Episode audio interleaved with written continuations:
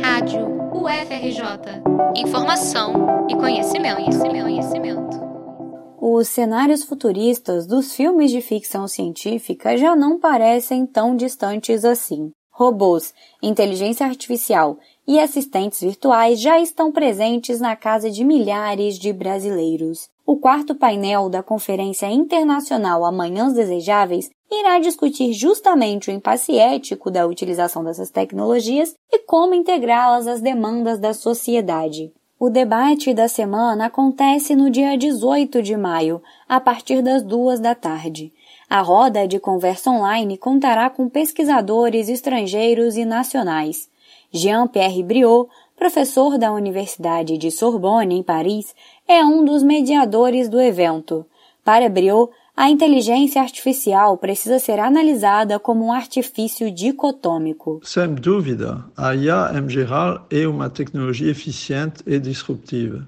Como todos os tipos de avanços desse tipo, ela traz potencialidades benéficas e também problemas potenciais.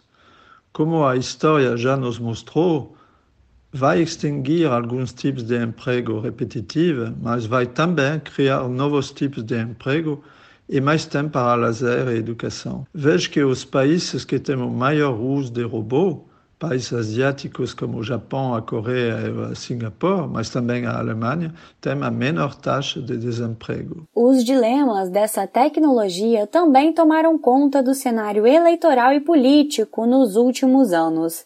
Reino Unido, Brasil e Estados Unidos são alguns dos países em que extremistas utilizaram robôs nas redes sociais para compartilhar informações falsas e manipular os eleitores.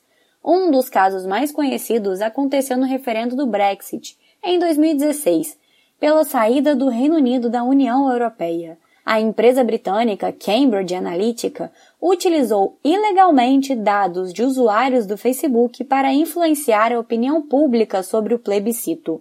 Jean-Pierre Briot acredita que a solução para esses impasses éticos se dá pela educação. É verdade que há muita mitologia e desinformação sobre IA e isso gera excesso. Alguns tecnoprofetas afirmam que a IA vai acabar com a raça humana.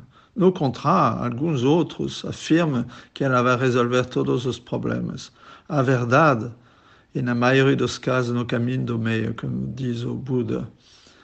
E quanto mais a população entende os princípios de base desse tipo de tecnologia, mais vai entender os potenciais benéficos e as limites atuais e mais vai poder participar e não ficar passiva. A conferência será transmitida pelo canal do Fórum de Ciência e Cultura da UFRJ no YouTube. Os participantes que se inscreverem pelo site do evento vão receber certificado de participação. Reportagem de Rafaela Balieiro para a Rádio UFRJ.